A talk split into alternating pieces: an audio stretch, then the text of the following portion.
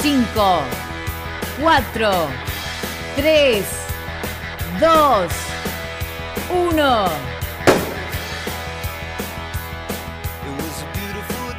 A la mañana, mejor correr. Con Dani Arcucci y Damián Cáceres.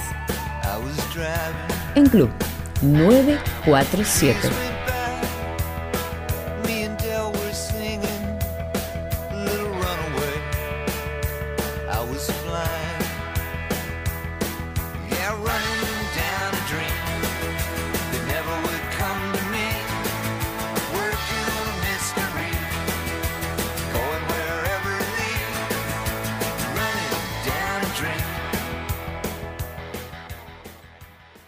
Días, muy buenas tardes, muy buenas noches, porque a cualquier hora, en cualquier momento y en cualquier lugar, Damián Cáceres, ahora sí, ya lo podemos decir, mejor correr.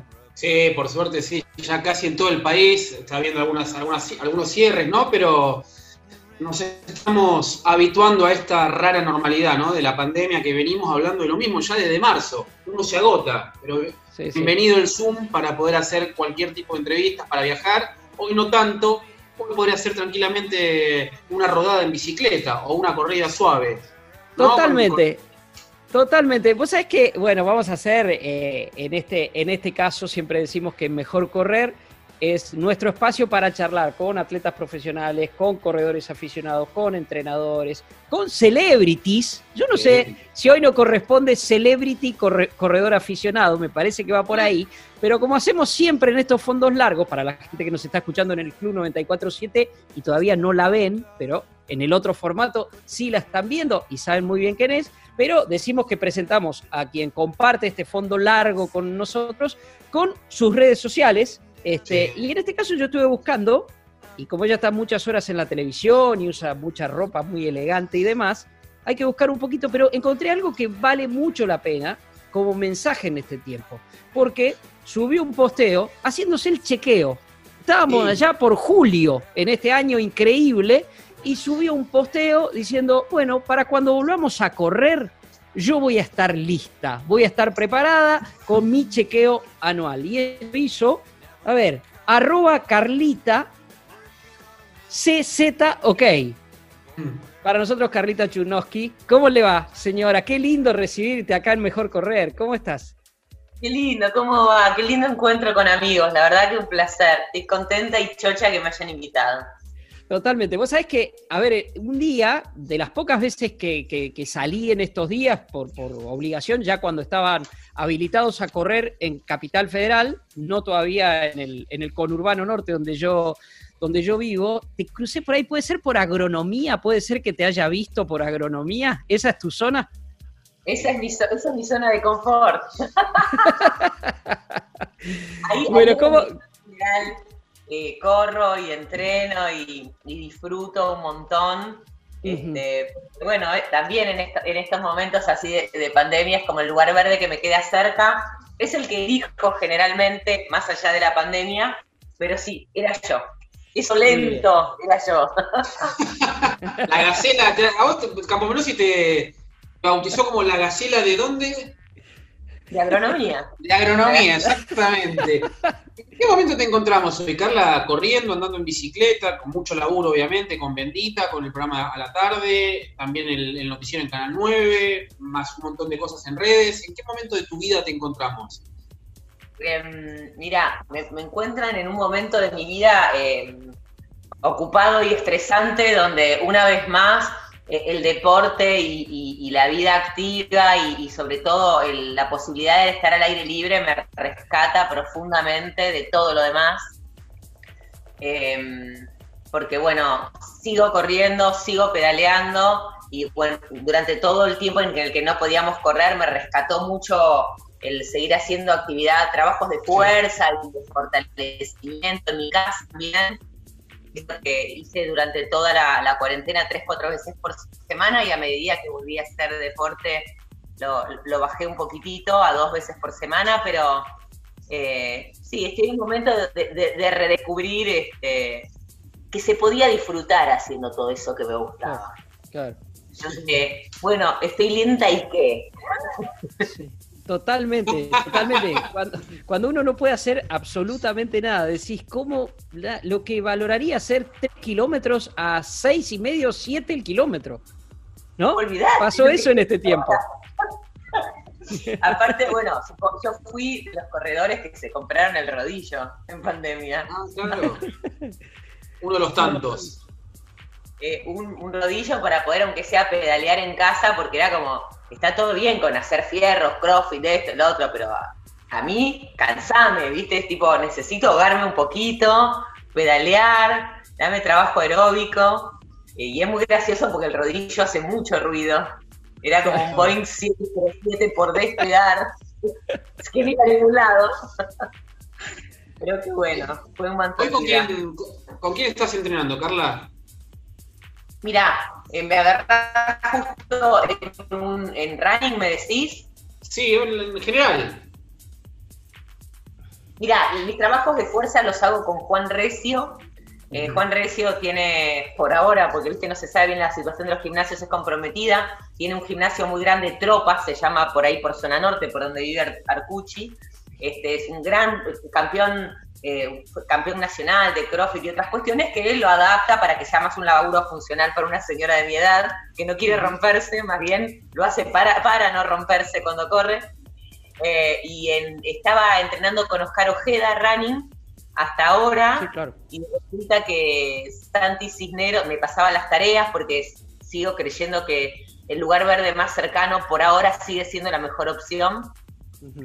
Este, así que Oski me pasaba mis tareas y tal, hasta que Santi Cisneros volvió a la mañana de agronomía y me pareció un hermoso momento volver a un grupo, tener un profe ahí presencial que mire cómo corro, que evalúe el paso que estoy haciendo, si no estoy levantando los pies o, lo que sea, y bueno, la posibilidad de correr con amigos con los que entrené mucho tiempo. Este, bueno, algunos los conocen ustedes, por ejemplo Juan de Lelis, que del sitio RunFan, eh, que es un placer volver a correr con mis amigos. Sí, sí, sí, totalmente. Creo que ese día en agronomía estabas esperando para cruzar justamente con, Juan. Estaba, estaba Juancito de, de Lelis. Ahora, eh, Carla, ya nos vamos a, profundizar porque me interesa mucho tu mirada de muchas cosas que pasaron en todo este tiempo con, con el running y con los runners.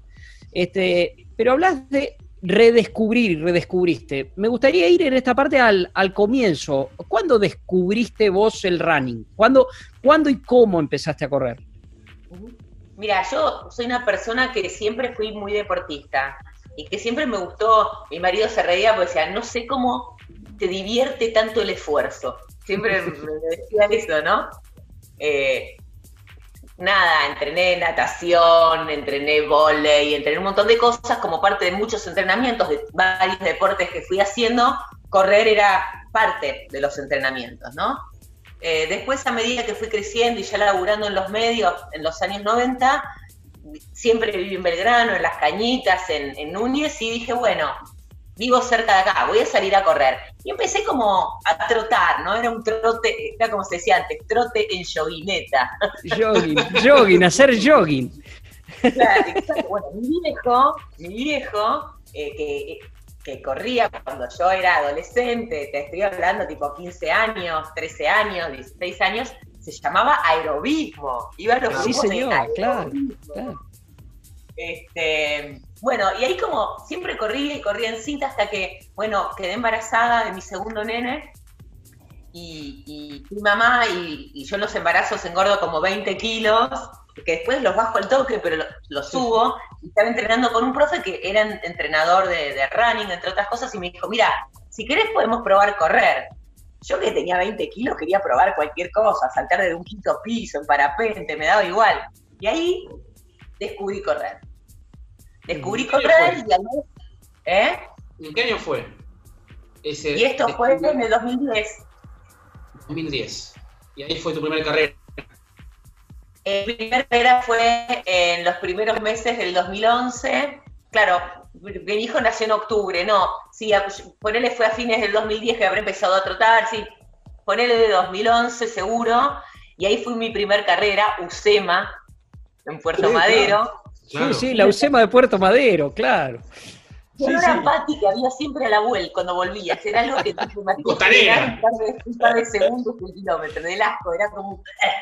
Venía ya ahogada, ahogada, la pegando de la vuelta esos 8 kilómetros y te clavabas un humo de, de Pati que te mataba.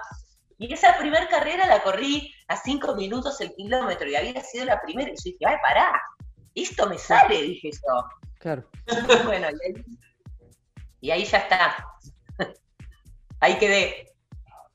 Este, eh, a ver, ¿qué, es lo que, este, ¿qué es lo que te gustó? Cuando hablamos, cuando recién decías, este, me sale, corrí la primera carrera 5 el kilómetro, me acordaba de los atletas, los atletas profesionales, los que luego han llegado a la elite, muchos de ellos querían ser jugadores de fútbol y descubrieron que les gustaba esto porque se dieron cuenta que ganaban. Y, bueno, tengo una medalla, tengo un premio, no sé, nos pasó hablando con Joaquín Arbe, con, con un montón de, de, atletas.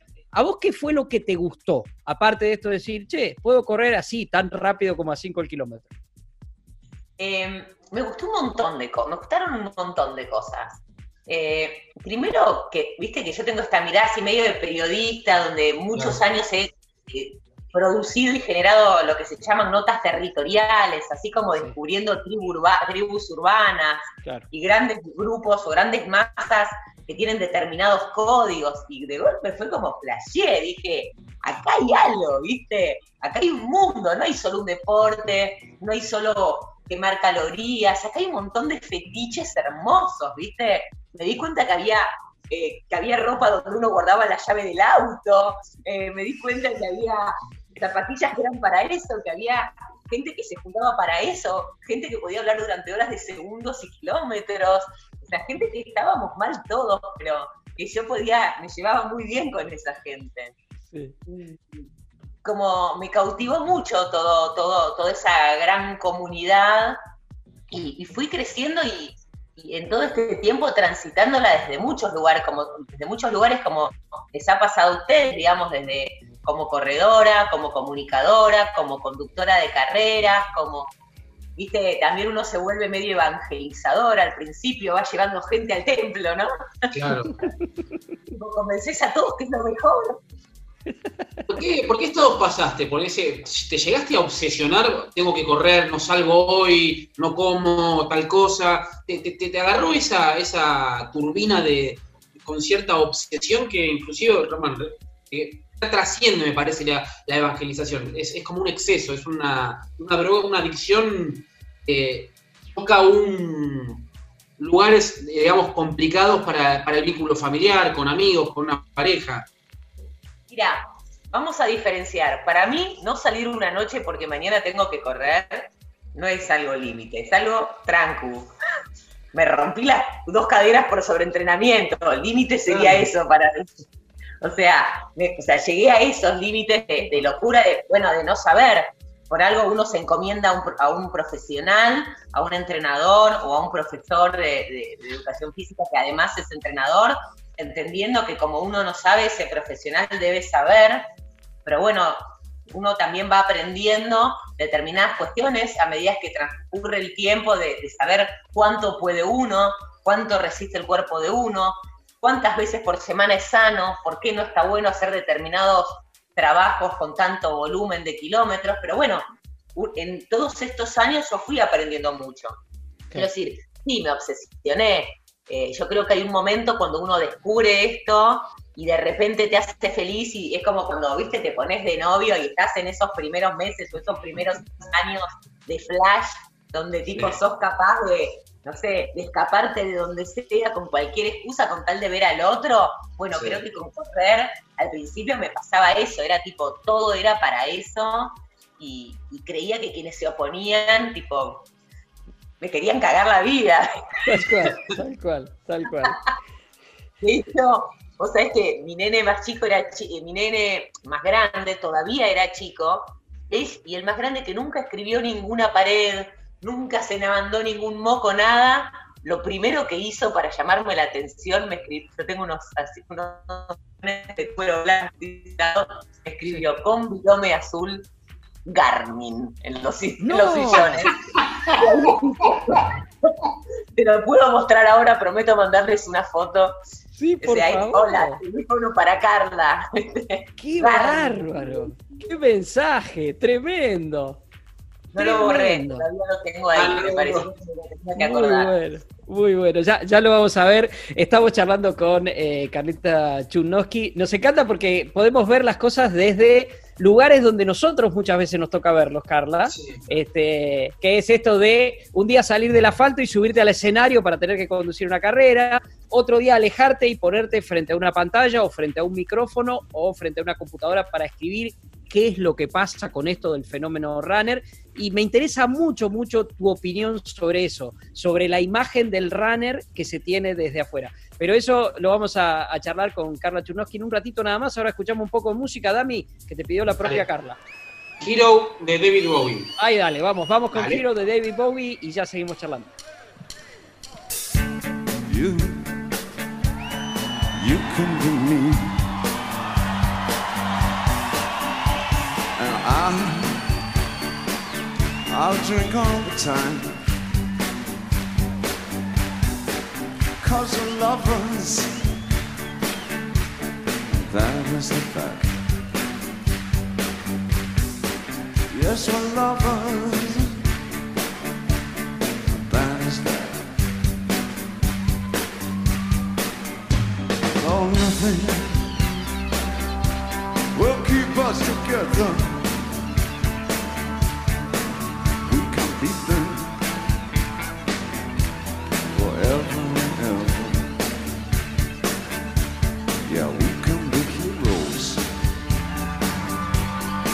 just one day.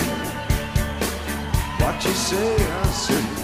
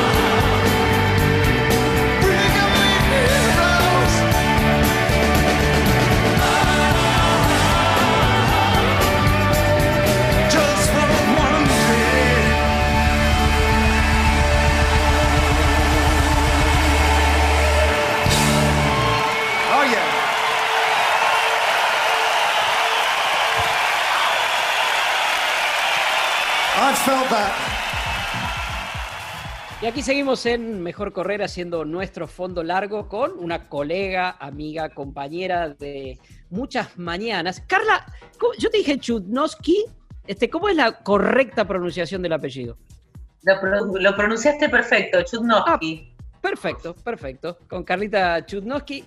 Y acá, tenemos tres lugares a empezar a ver esto. Uno es de nosotros mismos, con vos corriendo, el otro con vos subiendo al escenario y, eh, digamos, dirigiendo una carrera.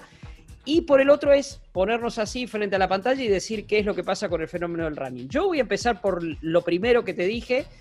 ¿Y qué, carrera, así como dijiste esa primera que corriste, pero a ver, la carrera que soñaste correr y finalmente corriste, ¿cuál fue? Ah, mira, siempre me voy a acordar mis primeros 21. Ajá. Eh, siempre me voy a acordar mi, primera, alguna carrera de montaña. Son dos sueños distintos, son dos experiencias, son como, nada, una es como la Tierra y la otra es como Marte, ¿no? Como cosas diferentes.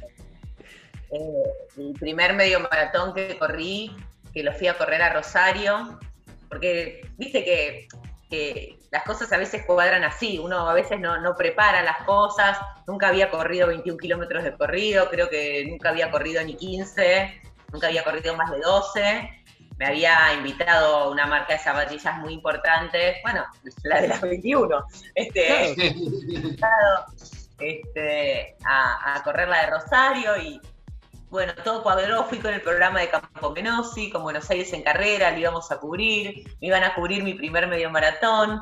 La verdad que. Ah, no, no, esa no me cubrieron ellos, pero no importa, fue en Rosario este, Y, fue, fue alucinante. Yo me acuerdo que lo único, ya se me ya había roto una de mis caderas em, y entre medio, cuando ya me había recuperado y mi osteópata, un gran corredor además, este Nicolás Valverde, me dijo, mira, yo te dejo que la corras, pero vos la tenés que correr a no más rápido de 5.40 el kilómetro. Yo te pido no vayas más rápido que eso. Se la cumplí bastante bien. Creo que mi primer carrera la hice en una hora 58, una hora 56, pero te juro que fue una locura porque la corrí sola, aparte sola de toda soledad. Viste que uno siempre va con alguien la primera. Bueno, yo estaba en Rosario, o sea, ni idea, no conocía a nadie, no había ido no tenía un running team, no, corría con alguien, este, había ido con un par de amigos de acá que corren en el Parque de Chacabuco, pero ellos iban rápido, ¿viste?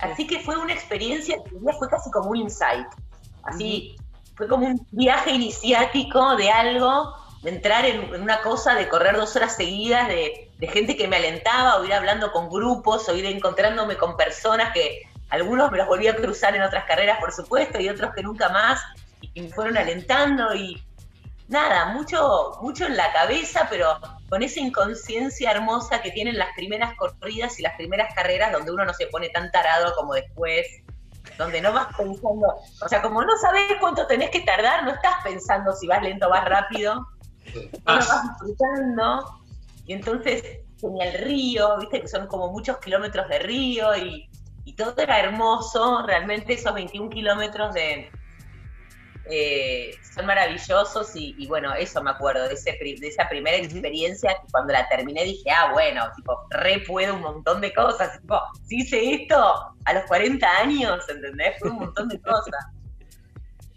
¿Te enojaste alguna vez con, el running? ¿Tuviste alguna por alguna situación, por algo que yo dejé de correr un tiempo, por ejemplo, porque estaba como medio cansado, saturado del denominado ambiente, no sé. Y después, obviamente, uno se va reconciliando como con tantas cosas en la vida y hoy corro de otro lado, creo. ¿Te pasó eso a vos? ¿Te alejaste por algo puntual?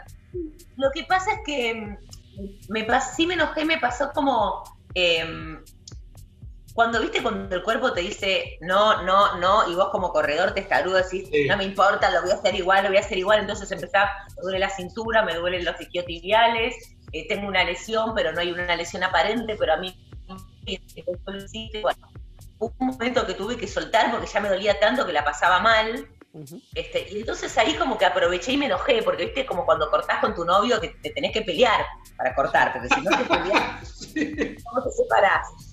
Este, y, ahí fue como un año complicado, donde tuve dolores, o sea, tuve temas concretos, las típicas lumbares, yo empecé a correr recién parida de mi segundo hijo a los 40 años, eso tiene un costo, digamos, en la cadera, en la cintura, en un montón de cosas, que mi cuerpo me pasó la factura, entonces como ahí medio aflojé y me, empecé a pedalear. Y, nada, y me fui de, mi grupo de entrenamiento y me enojé con mi entrenador, todo para adentro, o sea, no es que me peleé, pero era tipo, no, porque no me entiende, porque no sabe lo que quiero, y entonces no vuelvo, y entonces no corro, y entonces con él no entreno, y ya después no tenía entrenador, y bueno, y, y sí, fue como un año largo que me trajo la bici, que fue un regalo hermoso que me trajo la vida también. Este, y después, bueno, viste, volví. Nunca tan rápido, pero volví. yo, sé que, yo sé que Damián se va a enganchar con el tema de la bici y con el tema de la montaña también, porque son sus dos amantes. Aparte de su novia es el running y sus dos amantes son la bici y, la montaña. Pero yo, yo me engancho un poco con el, con el tono de la pregunta o a dónde iba con, el enojo, con si alguna vez tuviste un enojo con el running. y te quiero preguntar por este por este enojo que hubo de, mucha gente con el running, con los runners, en esta, en esta cuarentena y en esta pandemia. Este, ¿cómo, ¿Cómo viviste vos esa, esa especie de estigmatización? Te aclaro que acá desde el programa decíamos, o sea, que hacíamos la autocrítica también, ¿eh? No, no es una cuestión corporativista, hoy atacan a un runner, atacan a todos los que corremos. No, no, pero, pero también en un punto me, yo advertía cierto prejuicio, pero bueno, no, quiero condicionarte tu, mirada de, ese fenómeno que se dio. Me he inmolado en televisión al respecto, así que puedo hacerlo nuevamente acá. Eh, yo creo que la gente estaba muy enojada. Y creo que los corredores fuimos un blanco fácil. Mm. Fuimos, eh, ¿cómo te podría decir? Fuimos las primeras, fuimos, si querés, de alguna manera, las primeras personas que tuvimos, em, ay, se me fue la palabra. Un, chivo expiatorio, un chivo expiatorio.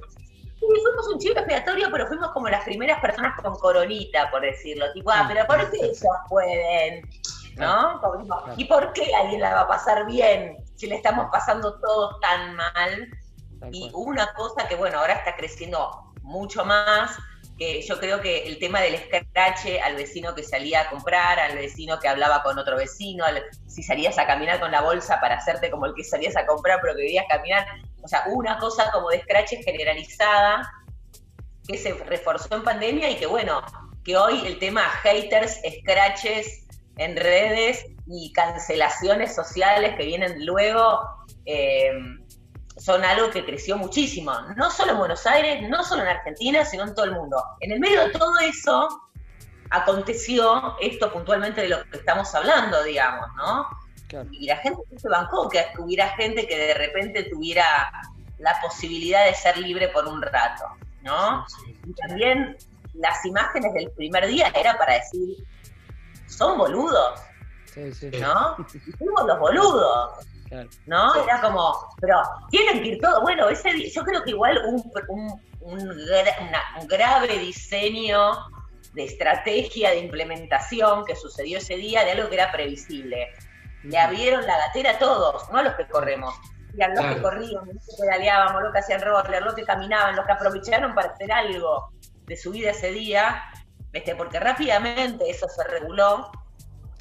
Todos también entendimos que si tenías un espacio verde ser mucha gente que no vive en Palermo, corre en Palermo, esto lo expliqué muchas veces en la tele, es lo que le llamamos Palermo, no es solo Palermo, es Núñez, es Belgrano, es Palermo, es Barrio Norte, Recoleta, es un montón de barrios, mucha gente que no vive ni siquiera en esos barrios que también va a ir por los grandes espacios verdes, ¿no? Entonces se juntaba mucha gente ahí.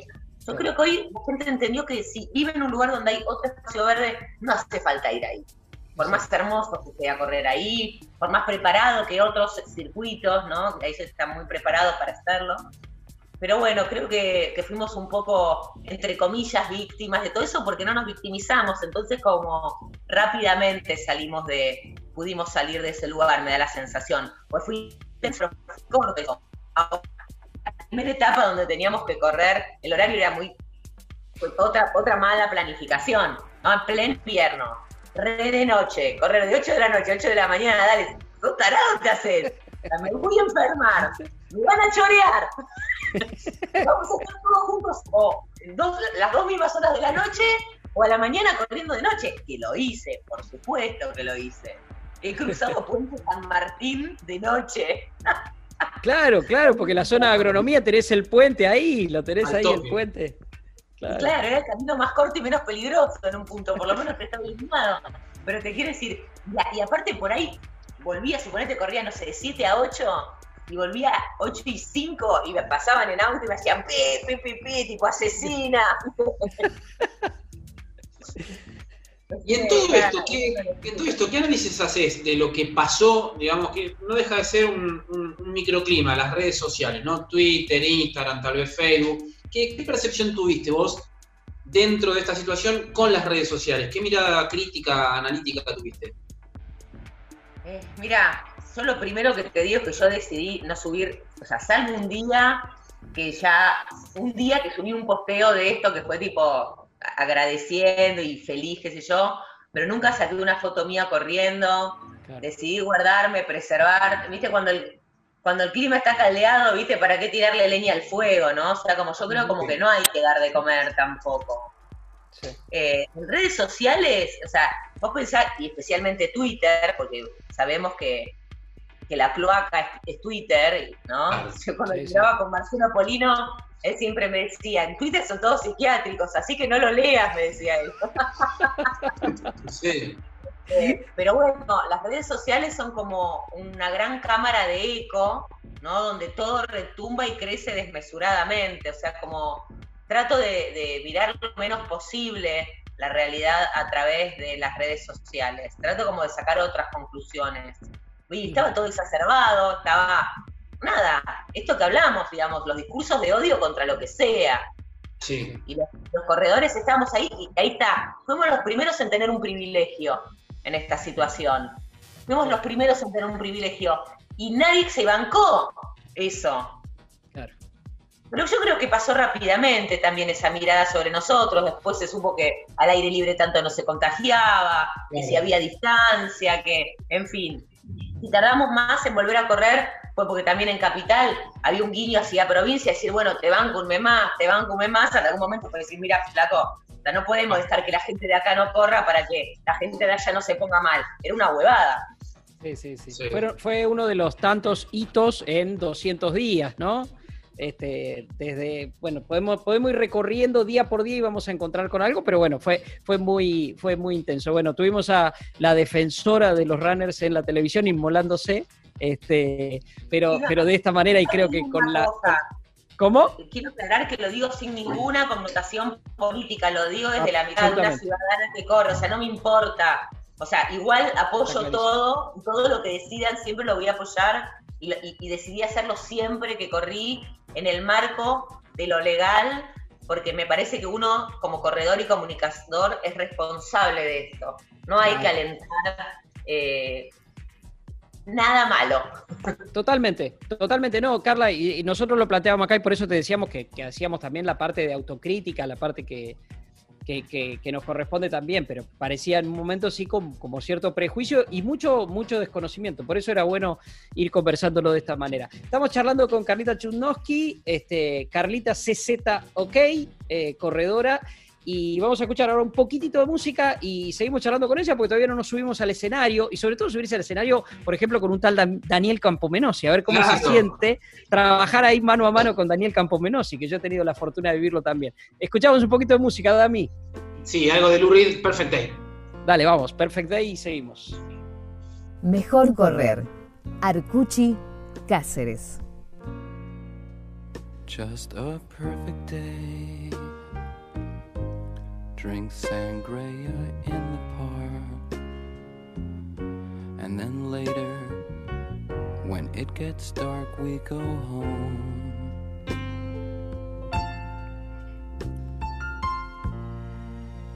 Just a perfect day. Feed animals in the zoo. Then later, a movie too, and then home.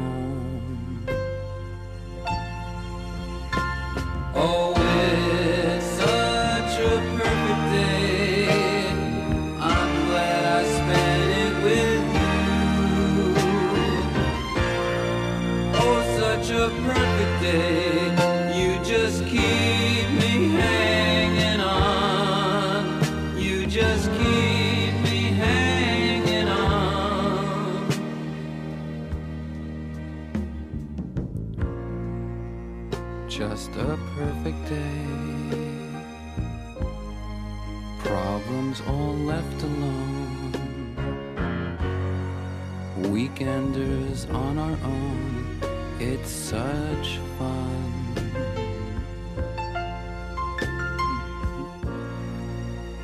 Just a perfect day. You made me forget myself. I thought I was someone else, someone good.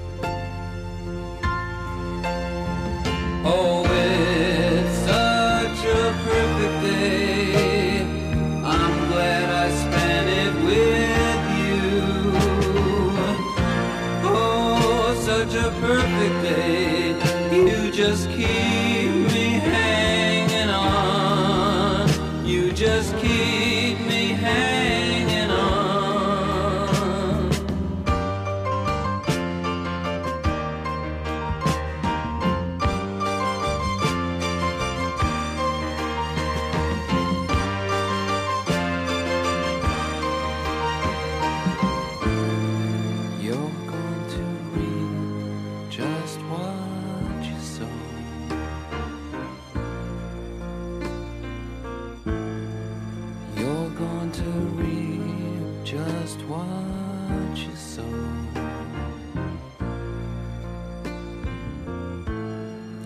You're going to reap just what you sow.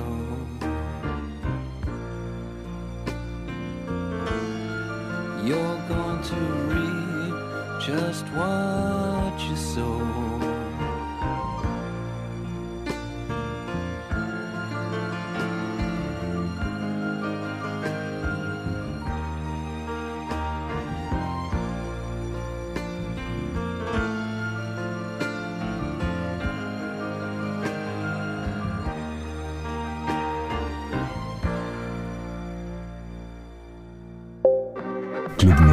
947.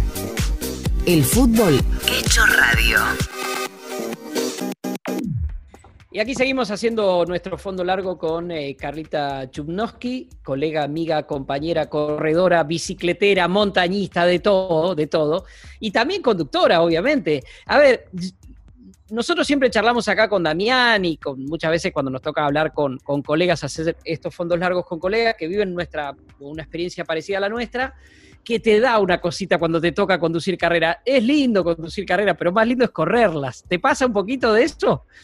Sí, eh, todo es como, todo es genial, pero cuando largan querés salir, querés bajarte y correr. Tal cual. ¿no? Sobre todo cuando te toca conducir carreras copadas, ¿viste? O sea, todas las carreras son divinas, pero hay algunas que hay mucha gente y mucha energía y decís, ay, qué envidia, ¿viste? Qué ganas de, de clavarme las cabezas y salir corriendo, por supuesto. Igual, eh, en esas ocasiones trato como de enfocar mi energía en, en darle toda la, la energía y la emoción y, y sumarle esa emoción a la largada y después de ir acompañando esos, esos metros finales, a veces son eternos los últimos 300 metros, y venís haciendo, dejando tu último, escupiendo el último cacho de bofe. y a veces venís corriendo, corriendo y decís, no, clavo acá, y faltan 300 metros, no puedes parar ahí. Entonces, tipo, ayudando a esa gente, siento que es como una misión. Y la montaña, Carla, que, que ahí tiraste eso de Marte. Recuerdo que corrimos en una, una carrera juntos, digamos, vos corriste con Paulo Flores y yo la corrí con Campo Menosi, que fue el origen, una carrera muy parecida en tres días a lo, lo que es el, el cruce de los Andes. Hiciste podio, encima te, te, te sorpre- te sorprendió haciendo podio con Paulo. ¿Qué, ¿Qué encontrás en la montaña que no encontrás en la calle y viceversa? Wow, bueno. Es como si querés más a tu mamá o a tu papá, es como re difícil. Eh, seguramente eh, la posibilidad de ir a la, a la montaña te conecta con un montón de cosas hermosas, que te permite también conectarte más con, con, digamos, viste que cuando uno empieza a correr más en serio, por lo menos el día que vas a, aun- aunque corras para disfrutar, aunque no te moleste- aunque el tiempo no importa, el día que vas a una carrera vas a hacer el mejor tiempo posible, o por lo menos Sí. más rápido que cualquier fondo, y ahí ya hay como un estrés, una, una cosa, sabes que estás yendo a, porque te gusta, pero que vas a sufrir un poco ahí, ¿no? Cuando, vas- cuando voy a una carrera de la montaña en donde no puedo ni plantearme hacer un tiempo, eh, sabes que vas a disfrutar, no un poco, mucho. Y que si te vas a, que vas a dejarlo todo, pero que si en un momento te querés sacar una foto, te vas a sacar una foto, algo que nunca harías en 10 kilómetros. No, Sí. ni en 21, no cortás. Bueno, Y sos bastante competitiva. sí. sí, Sos muy competitiva. Me parece, me parece que le ganaste, me parece que le ganaste en la montaña y le duele a Cáceres eso. ¿eh? No, en Mendoza, en Indomit, la vi corriendo que. eh, ¿Te acordás? Una carrera que no sé si fueron 15 o 20, una carrera durísima, unas piedras completamente distintas, terreno completamente distinto al sur. Sí, otra carrera muy linda, muy hostil el terreno, por lo menos esa fue mi experiencia, y corriste rápido. Sí, me dio esa carrera, creo que eran como 34 kilómetros. Sí. Durísimo, durísimo. Mira, me acuerdo que en la charla técnica nos habían dicho, aprovechen los primeros 10 kilómetros porque son de asfalto, porque después dije, bueno, seguro que es para, para disfrutar. Eran 10 kilómetros de asfalto así. Iba subiendo como un horrible. Y ahí empezaba la carrera. Aprovechen para disfrutar esa cuesta. No, es. No, no, tremendo. Después faltaban, faltaba, faltaba mucho y hace mucho frío. David, en esa carrera vos me salvaste de la hipotermia con una remera casualmente de la sí, es verdad. Es verdad. Sí, sí, no me acordaba. Es verdad, es verdad, es verdad, es verdad. Hacía mucho, mucho frío esa carrera. Dani todavía no incursionó en la montaña. Ya de a poco lo vamos, yo lo voy exhortando para cuando No, termine vos, la sabés, pandemia. vos sabés, que- Carla, Carla, que yo soy fanático del maratón, del maratón urbano. ¿Tenés experiencia maratón urbano? No, No. es increíble, pero no, No. es la que me falta. Sé que lo voy a hacer, sé que lo voy a hacer, en algún momento lo voy a hacer. Este, siempre es algo que es. Me, me pasan dos cosas. Yo cuando me rompí las dos caderas, que me rompí una y al año me rompí la otra, que por suerte no me tuvieron que operar, pero que tuve que pasar cinco meses en muletas. Sí. Primero que me dijeron, vos no vas a correr nunca 21 kilómetros en tu vida, nunca más. Bueno, corrí muchísimo después de eso, pero bueno. Siempre me dio miedo preparar el maratón, no tanto por los 42, porque ya ves, tipo, he corrido 30, 30 y pico en montaña, Claro. pero, pero corres muchos kilómetros en asfalto para preparar un maratón. Sí. Y siempre le tuve mucho respeto a eso. Y como no, no, no le quise, eh, siempre tuve miedo a hacerle mal a mi cuerpo. Y durante muchos años me fui como muy conservadora y cuidadosa, sea, entrené todo bien, pero como bajé un cambio, y ahora ya estoy con que, el año pasado estaba pensando, voy a preparar los 42 de Nueva York, voy a, o voy a preparar los 42 de algo, o no me voy a morir. Es Loto, bueno, que, que todos lo conocemos, es Loto Viazda, otro gran corredor que aprovecho para recordar en este momento, y un gran amigo y maestro de mi vida siempre me decía, vos no te podés morir sin correr los 42. Así que creo que voy a correr 42 con una remera que 10 lo todavía, porque lo, pienso, cada vez que pienso en esto me emociono y lo pienso a él. Vos sabés que en realidad yo te iba, te iba a preguntar por, por Sloto, quería llevar la charla hacia, hacia los amigos que, que te dio el correr, aunque Sloto en realidad no tiene que ver con el correr, tiene que ver con tu profesión, vos trabajaste, trabajaste con él hasta el último día en el, en el programa de radio, este, pero nada, eh, yo, yo crecí, la verdad, debo decir, no crecí por edad, soy, soy más grande de, de- de la edad de Sloto, pero sí admirándolo mucho como corredor. Él era de los periodistas, de los primeros periodistas que corrían. Yo me acuerdo de ir a las primeras carreras, encontrarme en la carpa con él y charlar muchísimo. Y para mí era aspiracional, porque él corría muy rápido. Realmente para mí, para mi categoría, él corría, corría rápido. Pero, a ver, ¿cómo vos lo conociste mejor que nadie? Mucho mejor que nosotros a Sloto Corredor. Este, ¿cómo, ¿Cómo era el Sloto Corredor? Mira, lo primero que te voy a decir es que yo lo conocí en una carrera. Mirá, yo, mirá vos, mirá vos, yo ¿En cuál creo de que Rocamora? antes el trabajo. estabas, Damián? Vos estabas, lo- ¿te acordás cuando fue el K42?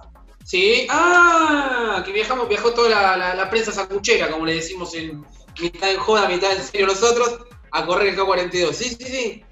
Bueno, No sabía que lo habías conocido ahí. por supuesto nos conocíamos, nos habíamos Sí. cruzado, él me había entrevistado a mí por algunas veces y tal, pero la primera vez de tener así un contacto eh, real, aparte de, de nada, de correr, de salir, de morfar, de chupar, de compartir de Claro. cosas, la primera vez fue en el K42. Este, y, y bueno, él como corredor, a ver, yo ya cuando, cuando lo conocí, él seguía corriendo, iba a todas las carreras, para él era un plan bárbaro levantarse a las 6 de la mañana, siempre iba con algunos de sus íntimos amigos a correr, Marcelo Lipari, uno de sus Marcelo grandes amigos, con quien ha corrido muchas carreras y a quien quiero mucho, aunque me sigo escribiendo, Sí, sí. para él era como, era algo necesario de la vida, no solo correr, las carreras era algo necesario. Siempre me acuerdo que eh, después de aquella carrera, una vez que nos juntamos, nos cruzamos en otra, mira, si no era una UNICEF, era una New Balance, era una, era una carrera de 10 o más kilómetros, 15 kilómetros, y acuerdo que arrancamos y escucho acá atrás, dice, ah, mira, corre fuerte, Carla.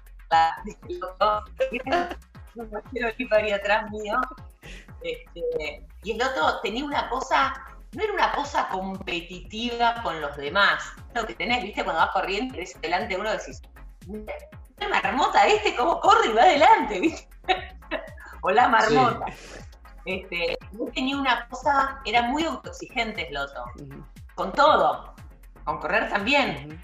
Y con él también y con él mismo también. Incluso te voy a contar esta anécdota que es que vos pensás que Marce falleció eh, no sé los- en- fue antes de mediados de octubre el año pasado y va a ser un año mira y, y sin embargo corrió el medio maratón de la ciudad de Buenos Aires lo corrió lo corrió con Marcelo Lipari y hay una foto muy hermosa donde Estela, la mujer, lo estaba esperando no sé en qué kilómetro y le sacaron una foto dándose un beso. La emoción que tenía Loto, yo ahí dije, listo, este pibe se va a curar porque está tan bien, tan corrió. No voy a contar muchas intimidades de todo lo que hizo para poder correr esa carrera y de lo que significaba para él esa batalla, que fue increíble, porque él Mira, no quiero llorar, así que no voy a decir mucho más, pero él fue un guerrero del running total. Sí, Y de hecho, Marcelo, de hecho, Marcelo, en la década, a principios de 2000, cuando él estaba en Rock and Pop, eh, hizo dos carreras con aire comprimido. El programa que él tenía, es más, las remeras eran de algodón las que daban. Todo, todavía en esa época había remeras de algodón en Palermo. Y él conducía y corría, como Julián Weich hace con la UNICEF, bueno, así. Eh, recuerdo, es un tipo que le gustaba de verdad, de mucho tiempo. Era un genio. Bueno, de ese mismo año, de hecho, el año pasado, en marzo, que le habían dado muy bien los valores, había respondido muy bien al primer tratamiento, fue y corrió la media de New York también. Sí. Claro, claro. Sí, sí, sí. Claro. sí. Entonces, para, para él, es eso que le devolvía a él, que es un poco lo que hablábamos antes, en el bloque anterior, ¿no? Esa cosa de que si- cuando corres medio maratón o un maratón como vos, Dani, te da esa sensación que sos capaz de ganarle a cualquier cosa si puedes hacer eso, ¿no? Totalmente, es, es muy metafórico, es una cuestión Sí. muy, muy, muy metafórica. Pero bueno, esa. Eh, otro gran amigo es Dani Campomenosi, que te ha dado el. No sé si también te lo dio el running o ya se conocían de, de trabajos y demás. Nos hemos cruzado y yo la había entrevistado porque, bueno, uno hace muchos años que está en el medio también. Este, y cuando él estaba con los macocos yo lo entrevistaba y después en alguna ocasión él me entrevistó. Pero sí, la amistad con Dani Campomenosi me la trajo el running. Dani me, llevó y me acompañó a correr juntos. Mi primer, eh, o sea, viajamos al K42 y hice los primeros 15 kilómetros. Mi, primer, mi primera carrera de montaña la hice con Dani. está muy bien. O sea, Hablamos fue- de, de otra, de otra, de otra adicción. Hablamos de, de medios, de periodistas, de Marcelo Lotoriada. Y bueno, hay una persona que en tu vida fue fundamental como periodista, que es. Ayer te lo, te lo pregunté si te podía preguntar de ello. Puntualmente me dijiste que sí, de Juan Castro. ¿Qué le diría Juan Castro a la Carla de hoy? Oh. ¿Ustedes querían que yo llore hoy? Porque mira que No, Es la idea, ¿viste? Queremos, queremos rating, queremos rating, Carlos. ratín, ratín. Queremos Eh, esos momentos, bueno. viralizar. Mira, yo creo que Juan estaría re chocho. Para empezar, que lo quiero mucho, soy muy, muy amiga de su mellizo. Mm. Este, Juan, fue la, gracias a Juan conocí a mi marido, porque era el guionista de Juan, o sea, hace 21 años que estamos con Robert, y yo dejé a mi marido para poder estar con Robert, y él siempre me decía, no jodas con Robert, ¿eh? Mirá que Robert es, pa- es- es para que sea en serio, ¿eh? Me decía. y después de muchos años, eh, tipo, me, me tenía amenazada, me decía, ya lo tienes, me dice, ya lo tenés todo, estás con Robert, tienen una casa, ¿qué estás esperando para tener un hijo? Y bueno, ahí vino el hijo, o sea que yo creo que Juan estaría re contento con... Creo que me abrazaría y se pondría contento. Está, está genial, está genial. Carla, la verdad que ha sido un, un lindo fondo largo. Hemos pasado por, por, varios, por varios lugares. Este, recién decías, bueno, no sé, el tema del maratón. Va, para esto, porque lo dijiste tres veces y la verdad que sería un error periodístico de nuestra parte no preguntarte lo de las dos caderas, que te Dos fracturaste caderas. las dos caderas. Lo dijiste tres veces a lo largo de la charla como si fuera una cosa más. ¿Cómo fue y cómo te recuperaste? Ah, mira, eh, me acuerdo que había corrido una carrera de 10 kilómetros, era invierno, no me acuerdo cuál era, era la de una marca de. Eh, hace mucho tiempo atrás, probablemente año 2011 Sí. este, o 2012, no sé. Y, y me acuerdo que terminé la, la la carrera y tenía como, me dolía, ¿viste? Rengueaba. Y al otro día fui a entrenar y, y me dolía. Y el chabón me dijo, no, mira, ¿sabes qué? No entrenemos, andate a tu casa, hacete una placa. Llegué a mi casa manejando y no me pude bajar del auto. Fue como, ¿viste los potrillitos recién nacidos? ¡Plup! Me caí, me, me entraron tipo a maquita del loro. Sí. Y era un dolor, un dolor, un dolor. Fui a mi, a mi traumatólogo, que es un crack, un chabón que laburó deportólogo, laburó mucho tiempo con, el, con River, con el equipo River, y me, me se dio cuenta al toque lo que era, que era una fractura por estrés, que son las fracturas por estrés, este, lesiones que a veces tardan en detectártelas. Claro. Sí. Y que en general te duele antes de que te rompas. A mí, que soy una bruta, me dolió cuando estaba roto. Este, así que tuve mi primera fractura por estrés y me vinieron cinco meses de muleta y después volví de a poco y al año siguiente tuve exactamente lo mismo, pero del otro lado. Un poco porque no cambié de, de- de- de entrenador a tiempo, otro poco porque uno compensa también, ¿no? Vos pensás que yo mucho tiempo me olvidé de un lugar y bueno, habré compensado. Otro poco porque habría, no sé, habré tenido que aprender algo, como me gusta aprender a mí, dándomela contra una pared. Eh, mi médico dice que a mí me para el cuerpo, que si no me para el cuerpo yo no paro. Así es. Este, por ahí determiné que nunca más me iba a pasar una cosa así y nunca más me pasó una cosa así. Pero sí, fue feo, fue doloroso, sobre todo fue muy angustiante porque, viste, yo estaba en la época así medio obsesiva, de así de estar obsesionada con el running y cuando te dicen que no vas a poder correr muchos meses, te pones a llorar literalmente, te pones a llorar pero me puse a llorar como si me hubieran dicho que tenía una enfermedad eh, terminal. Sí. Sí, sí, sí, sí. Este, pero bueno, las superé a las dos y por suerte eh, pude seguir corriendo a pesar de los malos pronósticos, sin volverme a lastimar nunca más. Por suerte, por suerte. Bueno, doy, doy fe. Una Sí, cortita. vale. Siempre tuviste ganas, hiciste cosas, pero nunca se plasmó, digamos, en una dimensión grande. ¿Seguís con ganas de hacer algo vinculado al running, algún proyecto laboral, digo, ¿no? Algo, algún programa. Sí, yo cada vez más en, en mi carrera, en mi oficio o en mi profesión, decidí y ya decreté y lo vengo cumpliendo, solo hago cosas donde la pase bien. Entonces cuando vos podés así medio sincret, no sé, sea algo medio como sincretizando, no sé cómo sería, como mezclando dos pasiones como es el periodismo y, y hablar, y otra pasión como es correr, me haría tan feliz como cuando eh, tuve el programa de Bici Talk, cuando hice un Sí, programa de hacía entrevistas en bici. Claramente me gustaría hacer entrevistas corriendo, pero hablar de esto es algo que me apasiona y sí, sigue siendo un sueño pendiente, que bueno, se- si se tiene que dar, se dará. Si lo puedo empujar, lo empujaré. Empujé muchos proyectos que no se dieron de. Alguno va a salir.